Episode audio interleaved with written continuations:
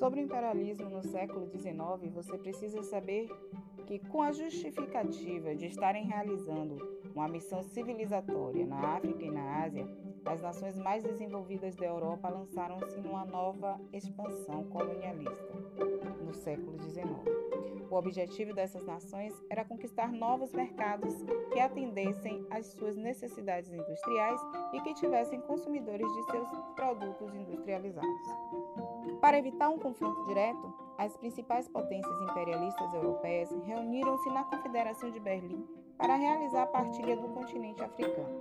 Seguiu-se um período de paz armada, no qual o equilíbrio europeu foi rompido pelas crescentes disputas territoriais na África e na Ásia, porque grande parte dos atuais problemas políticos e socioeconômicos da África se deve à expoliação que esse continente foi alvo desde o século XIX.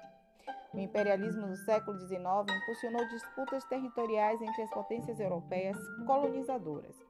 Esse foi um fator que contribuiu para o desencadeamento da Primeira Guerra Mundial em 1914. Séculos de dominação e colonização deixaram efeitos sociais, econômicos e culturais que ainda são sentidos nos dias atuais.